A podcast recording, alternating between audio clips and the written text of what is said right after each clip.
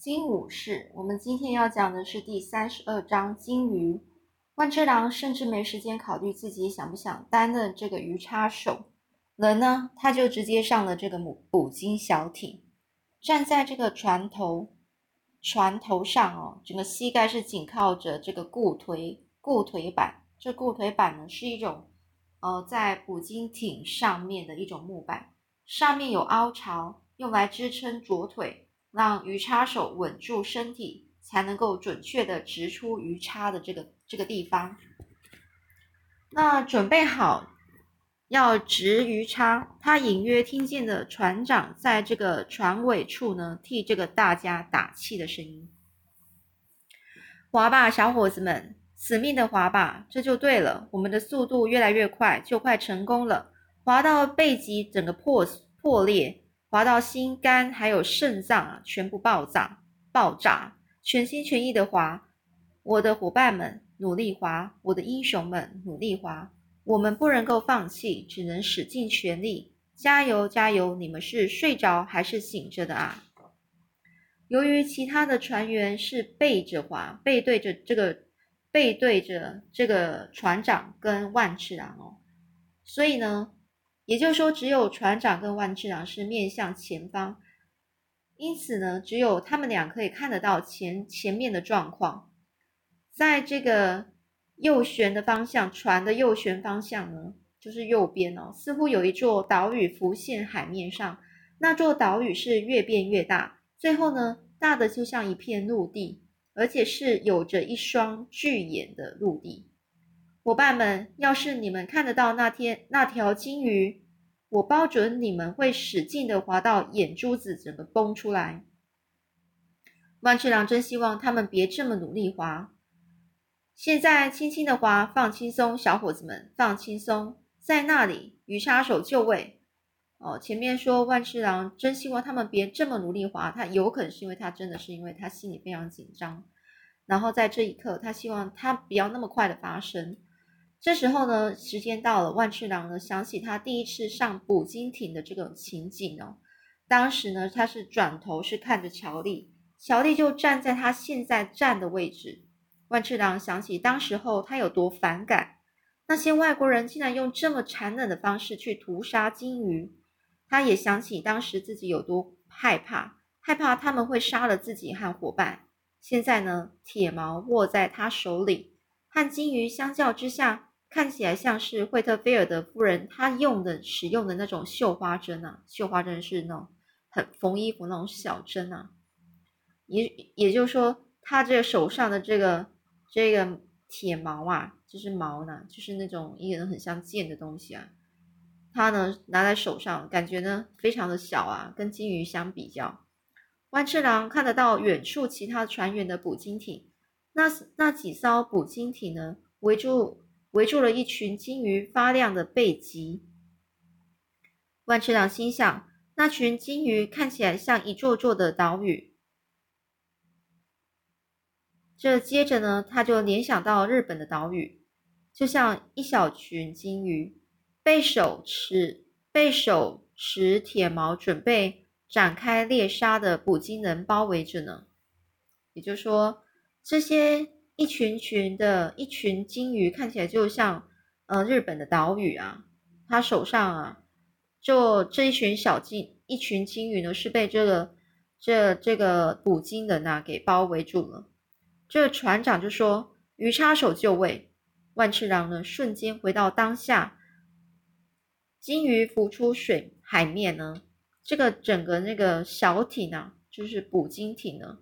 四周的海面、海水整个翻腾，翻腾就开始，呃，海面上就非常的很大的波浪啊。船长就大喊说：“现在直插！”万次郎手中的鱼叉就像是有了生命，自动的飞离。鱼叉飞向金鱼，铁质铁质的握把在阳光下闪耀着光芒。当下一切似乎都静止了。万次郎没办法把鱼叉拉回来。该来的终究躲不掉。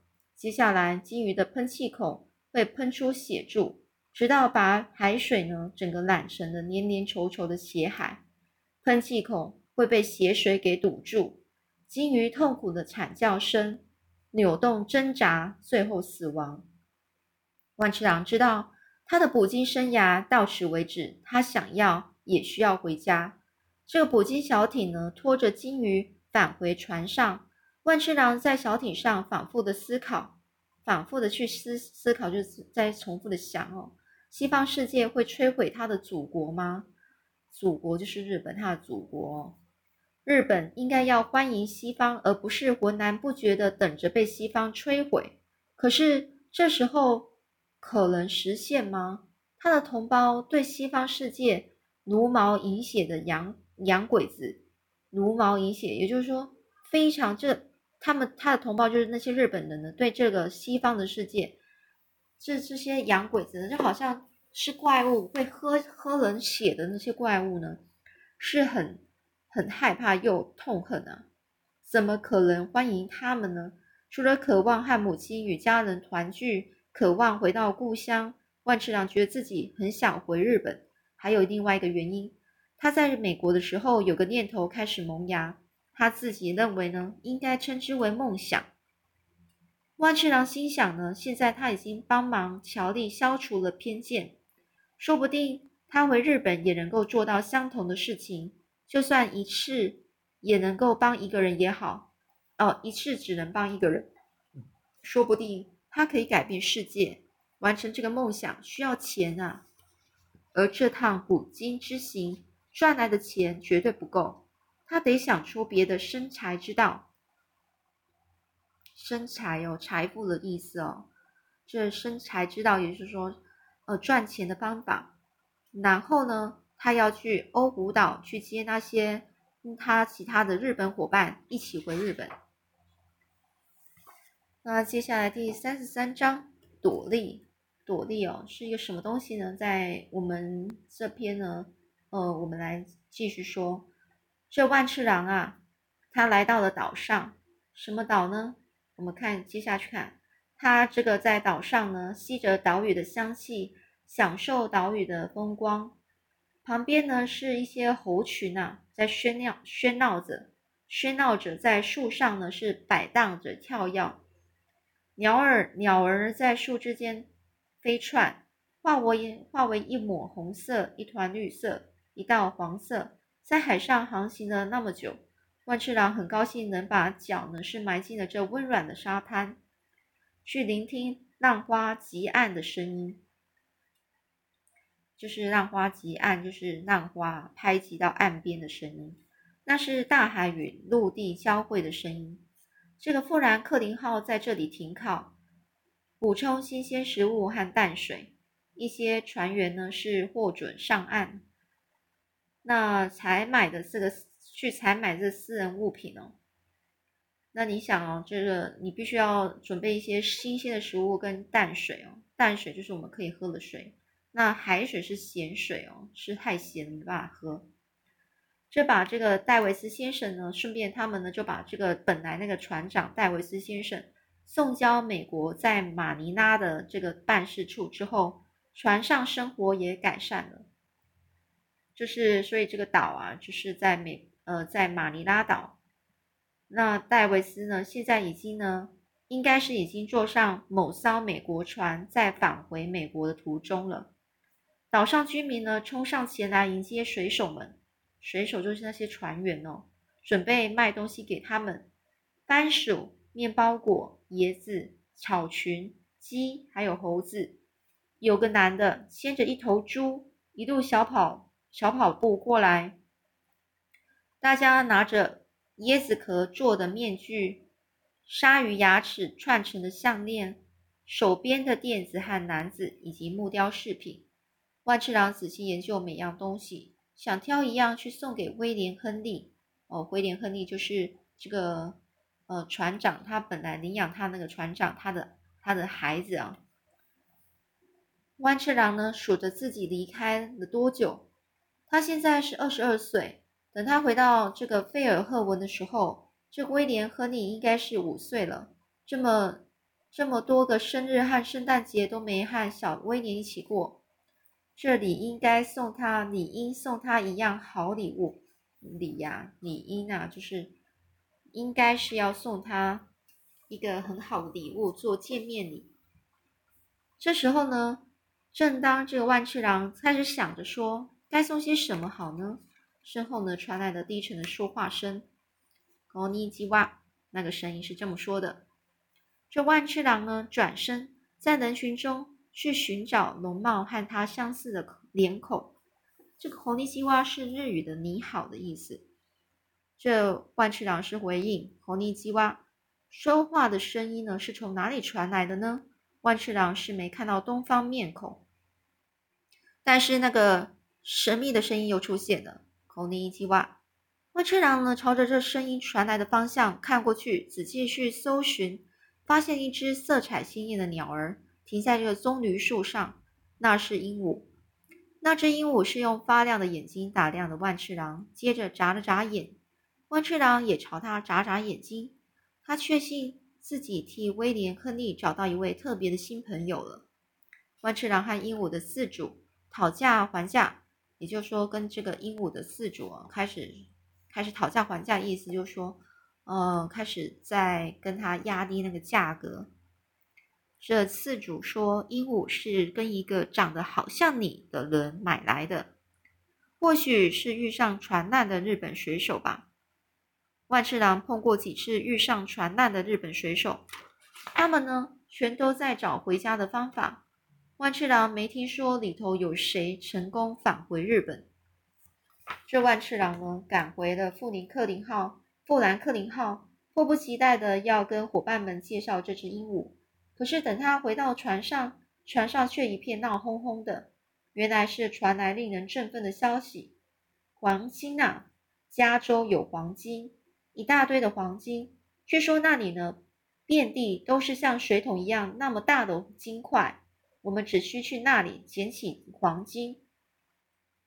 在漫长的回航途中呢，万次郎在心里开始琢磨着这则消息，琢磨就开始在那思考，想啊，他决定了，他要去，他要去加州，用在那里找的黄金送自己和老友回日本，日本。同时呢，万次郎也开始教这个鹦鹉朵莉哦，更多的日语的一些词汇。这朵莉就是指日文的鸟的意思。朵莉呢，本来就会口尼西哇，你好了。万次郎又教他沙尤娜娜，再见。接着又教阿里嘎多，谢谢。还有国美纳塞，对不起。这样一来呢，日后威廉亨利来日本找万次郎的时候，多少能懂一些日语。等万次郎抵达纽贝德福的时候呢，朵莉学会的词汇已经多到让万次郎自豪了，自豪觉得自己以自己为呃，感到自己很了不起哦，可以去已经教会了这么多的这么多词汇了，给这呃教会了这只鹦鹉那么那么厉害了，他等不及想看威廉亨利收到礼物时闪闪发亮的双眼。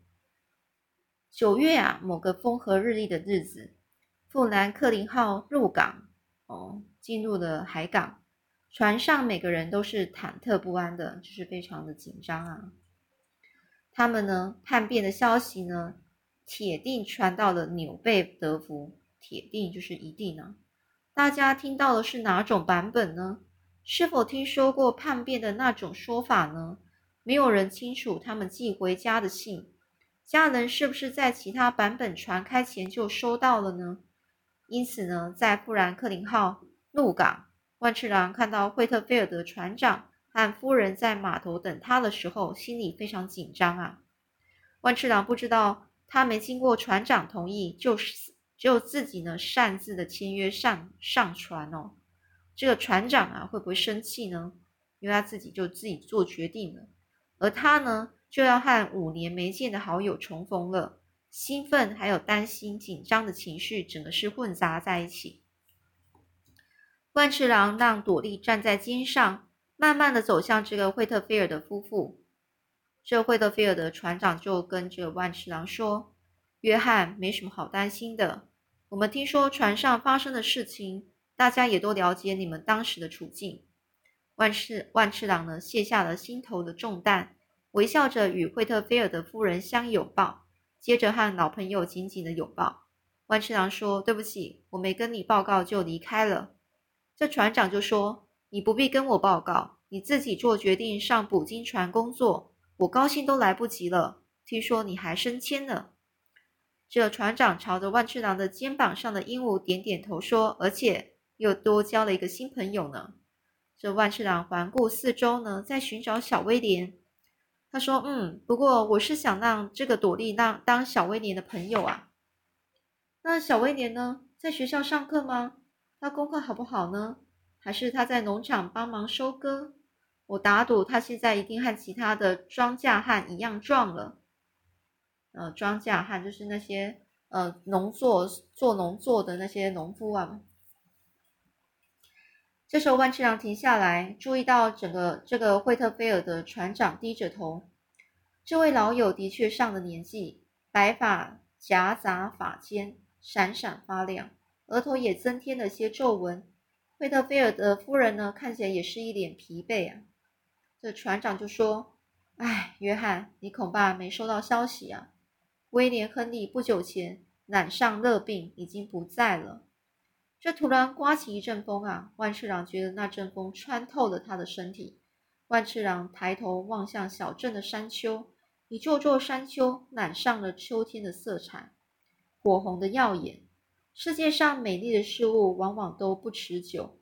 万次郎懂得这个道理，但是懂并不能够抚抚平自己心里的哀痛啊！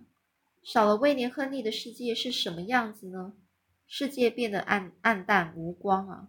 万次郎他就说：“我买了这只鹦鹉要送给你，还教它讲日语，这样威廉·亨利来日本找我的时候。”唉，万次郎实在讲不下去了。朵莉跳下万次郎的肩膀，轻拍万次郎的头，安慰他。这朵莉说：“亨利，口尼基哇。”接下来的日子呢？万次郎几乎是足不出户啊，足不出户就是他都没有走出去，在家里看着朵莉漫无目的的在厚重的家家具间飞行。朵莉的羽毛变得稀稀落落，看起来又瘦又脏。看着朵莉，万次郎的心呐就痛了起来。他做了什么好事啊？他把这只美丽的鹦鹉带离这灿烂阳光和宜人海风的地方，要这个鹦鹉在灰灰暗暗的客厅里度过漫长一生。朵莉没办法在椰子树林中自在的飞翔，只能在阴郁的秋色里盘旋乱飞。朵莉让万次郎感觉到自己好可怜。通常他不会自怨自自叹的，自怨自叹就是有点。呃，觉得自己很可怜哦。万次郎也是硬生生的被无法拒绝的力量带离家园，被迫住在不时出出现敌意的陌生环境里。他该怎么做呢？好，那我们今天就先讲到这里，我们下次再继续说喽。